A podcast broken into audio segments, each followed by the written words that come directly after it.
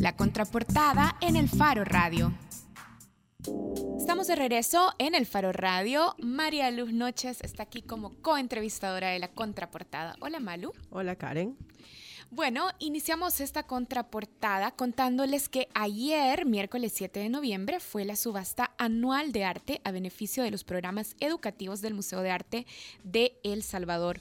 Hoy vamos a conversar justamente con el curador de arte y jurado de la selección de la subasta de arte, Jorge Palomo. Hola Jorge. Hola, ¿cómo están?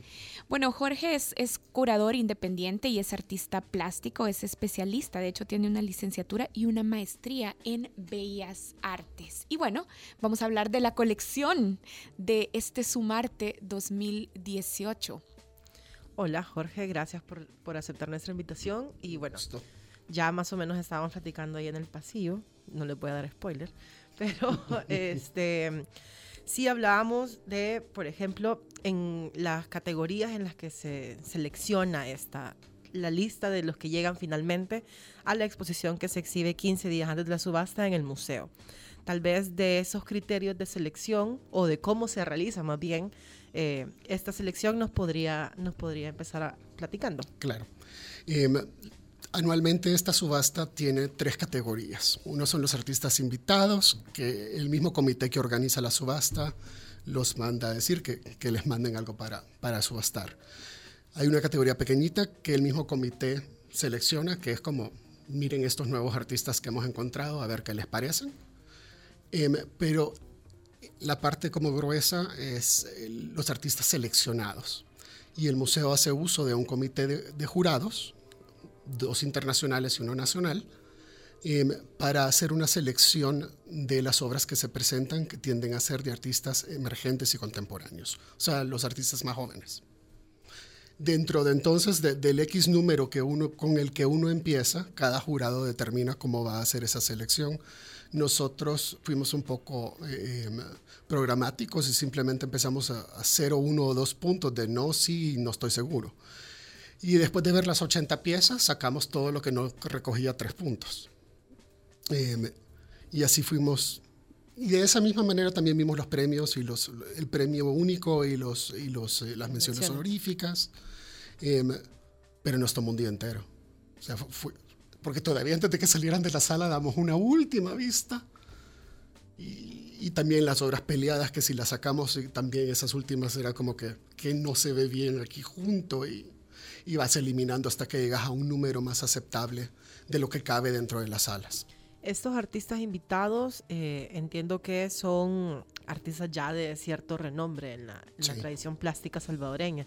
Pero en cuanto a los emergentes, eh, ¿qué es lo que, vaya, si yo soy artista emergente, ¿qué tengo que hacer para lograr estar en el catálogo de la subasta del Marte? Va a, va a cambiar dependiendo, dependiendo en los criterios de ese jurado.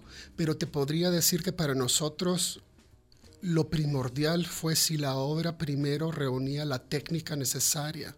O sea, si el artista todavía estaba, no, estaba listo porque las obras no habían llegado a una técnica aceptable para colgarla en un museo, ahí se fue la mitad de la obra.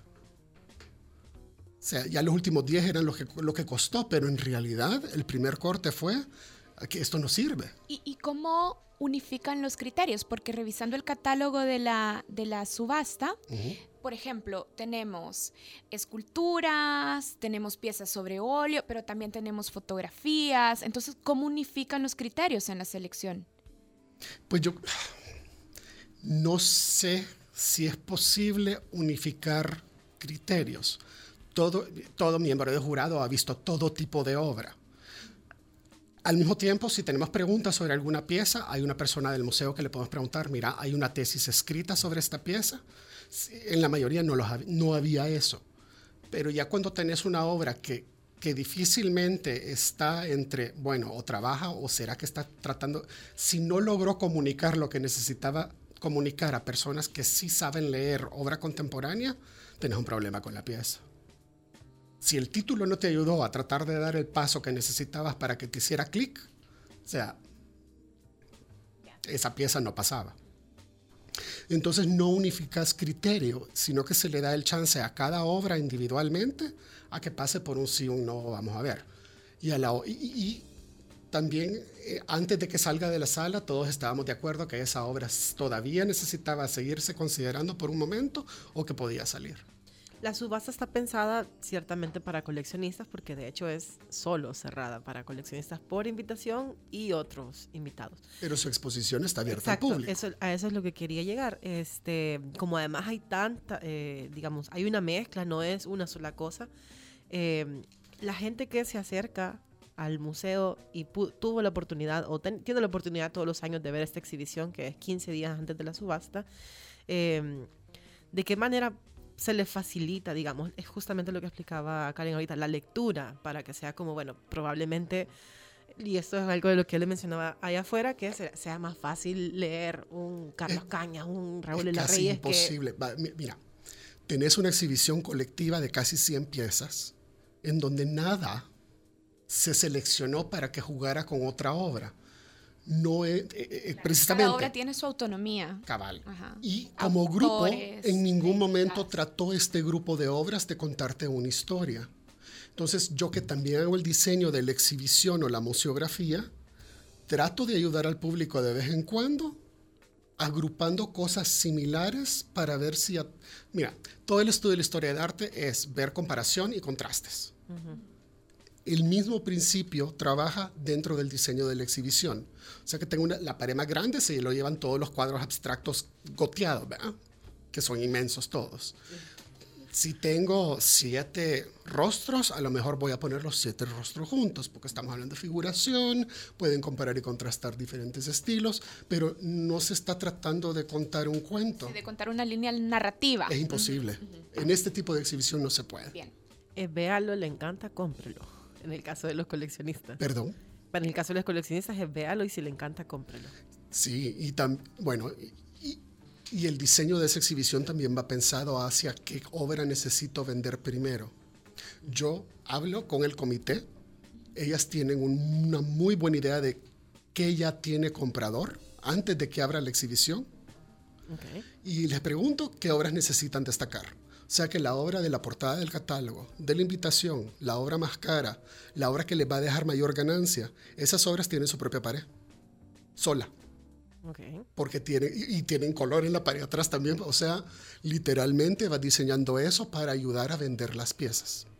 Ok, es clara la, el objetivo, digamos, de la subasta, porque esto de la venta de estas piezas de arte sale justamente el, financiamiento para los programas educativos del museo. Sí, parte del presupuesto va de, la subasta, parte va de la gala, y otra parte va de donaciones anuales de, sus pilares. Pero para los artistas, usted que eh, aparte que ha hecho la museografía para muchas de estas exhibiciones y que ha participado ya dos veces como jurado, ¿qué, ¿qué, valor tiene esto para los artistas que logran? Bueno, primero la venta. Si logras vender, es un ingreso y en el país ya estamos quedándonos sin galerías de arte, con muy pocos espacios de exhibición existentes. Y para, si, si tú sos un artista ahora en día, tratar de mantenerte vivo y, viviendo de tu trabajo como artista es sumamente difícil porque las oportunidades que tenés están, se están reduciendo. Y en la contemporaneidad, todos estos artistas tienen que aprender a mercadearse porque el sistema de galerías está desapareciendo. Entonces, esta es una oportunidad importante. La obra ganadora recibe un premio en efectivo. La pieza eh, también es un premio de adquisición. La pieza pasa a formar parte de la colección del museo para que curadores a futuro puedan exhibirla o seleccionarla para algún otro tipo de exhibición. Entonces, es a donde también esa selección es una cosa rara, porque si tú sos un coleccionista o sos una colección institucional, difícilmente vas a adquirir una pieza sobre violencia o sobre problemas sociales demasiado marcados. Y si tú ves la obra premiada, trata el problema de las pandillas. Entonces le abre la puerta a un curador futuro a que pueda discutir ese tema ocupando esa pieza una vez exhibida, por ejemplo. Ok, y también, bueno, es la ventana justamente que tienen los artistas ahora en día para eh, que lo vean los grandes coleccionistas y, bueno, conocemos de los mecenas, ¿no? Que hay de arte también aquí en El Salvador. Sí. Eh, ya sé que la lista es privada. Claro. Este, no, y yo, no tengo acceso a esa lista tampoco. Pero eh, me imagino que sí están este, como representados también los, digo, estos coleccionistas no son alguien que de repente dijo, bueno, me voy a convertir en coleccionista, sino que es alguien que ya digamos, tiene su colección bien formada. Hay de todo, porque también hay compras institucionales. Podría ser un banco, podría ser una aseguradora, algo por el estilo. Em, pero sí, mira, el, el coleccionismo es su propio animal de estudio, creo yo, porque hay gente que lo hace porque le encanta y porque tiene los medios. Y sí, literalmente es algo que van armando en base a un gusto personal versus un coleccionista serio internacional que tiene asesores para que le digan, miren, esto vale la pena, el precio de esta obra a futuro va a llegar a incrementar, porque hay coleccionistas que literalmente lo hacen especulando con el precio de un artista que ahorita es emergente y barato, esperando que aquí a 20 años esa obra valga mucho más dinero, pero el riesgo que estás corriendo es grandote porque no, no puedes predecir si la calidad de ese artista se va a mantener o si el artista va a continuar siendo artista de aquí a 20 años. Entonces, en general, la gran mayoría del público lo hace porque le gusta lo que están comprando, otros lo hacen porque es como una lección de compras. Literalmente es, tienen que, tienen que ir a gastar pisto y quieren... Hay, gente que el momento de que, que construye la casa adicional en el lago, por ejemplo, era necesito unos 20 cuadros. O sea, yo conozco de casos de ese tipo que, que sí se dan bien de vez en cuando, pero sí se dan. Jorge, antes de que se nos acabe el tiempo, yo, yo quisiera hablar de la, de la obra que este año recibió el premio del jurado, que de hecho a mí me llamó la atención que es una, una fotografía de Ricardo Flores. Es no solo una fotografía, sino que también es arte objeto. O sea que son dos piezas juntas. La fotografía es de lo que vemos es, un marco pequeño con el abecedario. Es una colección que se llama No digas eso, Balística 503. Em, a donde tenemos el, abecedario impreso y tenés dos balas que están cubriendo la letra, las letras M y, S. Entonces, eh, te está haciendo una, eh, eh, está apuntando hacia las pandillas, hacia la violencia, y de una manera bastante conceptual. Entonces, ese objeto a la par tiene una representación fotográfica del objeto que ya es una movida bien de arte conceptual a Joseph Kosuth, de este es el objeto, esta es la definición y la idea del objeto, y esta es la representación de ese objeto. Solo quizás para terminar, sería acertado decir que lo que logró entrar o lo que se lo que lo que logró entrar a esta subasta es lo mejor que se está produciendo a nivel local y también regional? Difícilmente tengo un criterio lo suficientemente amplio para decirte que es regional, porque no conozco profundamente el resto de arte centroamericano. Yo de verdad me he especializado en arte salvadoreño. Hay un montón de artistas centroamericanos que venden muy bien dentro de la subasta año tras año, desde Costa Rica, de Guatemala, menos de Honduras, Nicaragua de vez en cuando, pero y siempre tenemos uno que otro, algún estadounidense, algún europeo, pero gente que tiene algún lazo con el país o que ha visitado y que se ha ido abriendo puertas aquí de alguna manera. Em, será lo mejor. ¿Y a nivel local?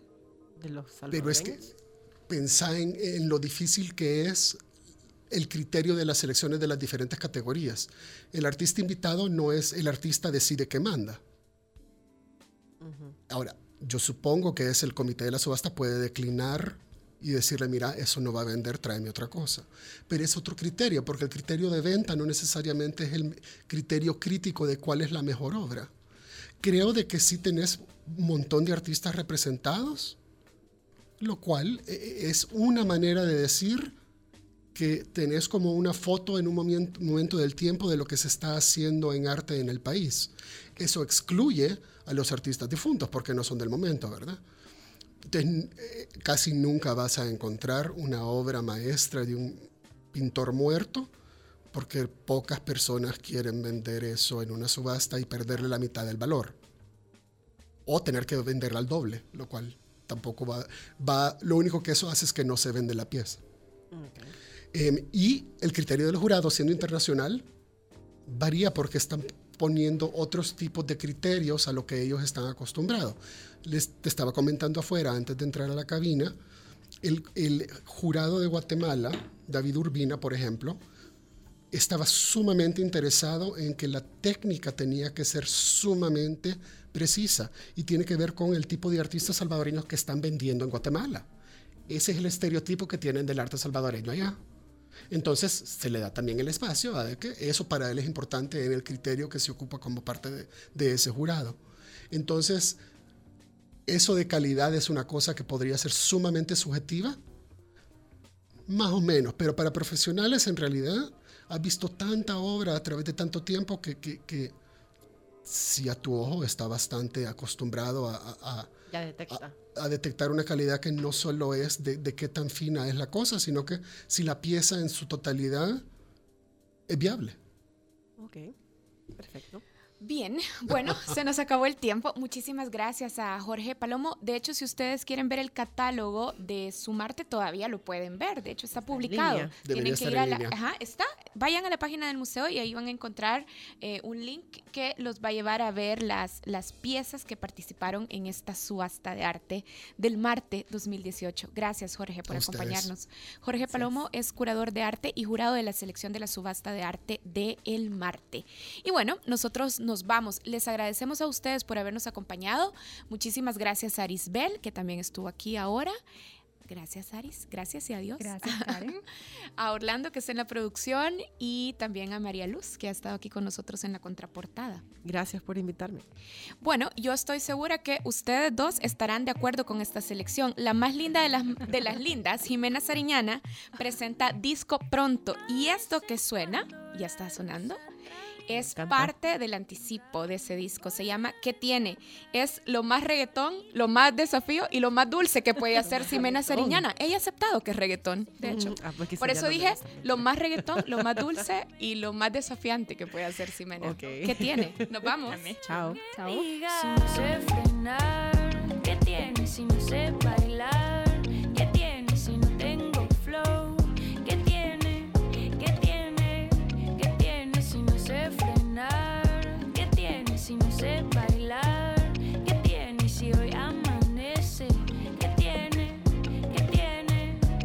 De noche de noche tengo varias lagunas. La cama me acompaña cuando estoy cruda. No sé, pero me encanta hacer tributo a la luna.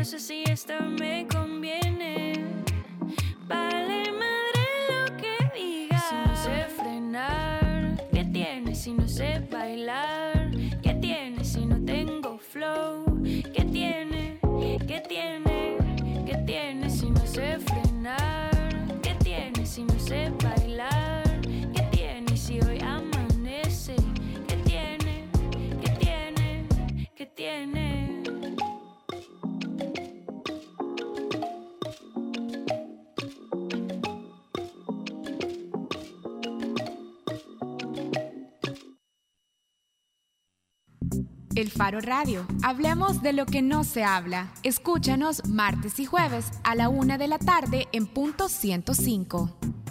Los conceptos vertidos en este programa fueron de exclusiva responsabilidad de El Faro Radio. ¿Eres un micro, pequeño o mediano empresario que quiere venderle al gobierno? Recuerda que tienes negocios seguros porque el 12% de las compras del gobierno son para las MIPYME. Además, es muy fácil hacerlo desde Comprasal. Solo ingresa a comprasal.gov.sb y regístrate en tres fáciles pasos. Puedes buscar asesoría e información en espaciomipe.com. Compite y véndele al gobierno. Superintendencia de Competencia y Comisión Nacional de la Micro y Pequeña Empresa. Hacemos las cosas como nadie más puede hacerlas y así hemos asegurado nuestro éxito.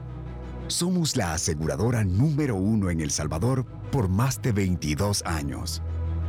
Los líderes siempre buscan la forma. CISA sí paga.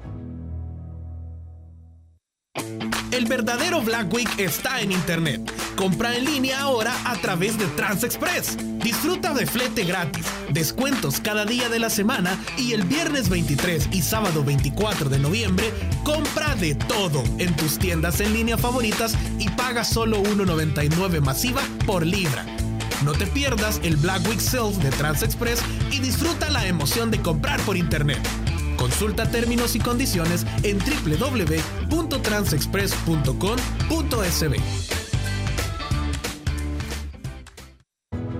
Hacemos las cosas como nadie más puede hacerlas y así hemos asegurado nuestro éxito. Somos la aseguradora número uno en El Salvador por más de 22 años. Los líderes siempre buscan la forma. CISA sí paga. ¿Eres un micro, pequeño o mediano empresario que quiere venderle al gobierno? Recuerda que tienes negocios seguros porque el 12% de las compras del gobierno son para las MIPYME. Además, es muy fácil hacerlo desde Comprasal. Solo ingresa a comprasal.gov.sb y regístrate en tres fáciles pasos. Puedes buscar asesoría e información en espaciomipe.com. Compite y véndele al gobierno. Superintendencia de Competencia y Comisión Nacional de la Micro y Pequeña Empresa. El verdadero Black Week está en Internet. Compra en línea ahora a través de TransExpress. Disfruta de flete gratis, descuentos cada día de la semana y el viernes 23 y sábado 24 de noviembre, compra de todo en tus tiendas en línea favoritas y paga solo 1.99 masiva por libra. No te pierdas el Black Week Sales de TransExpress y disfruta la emoción de comprar por Internet. Consulta términos y condiciones en www.transexpress.com.sb.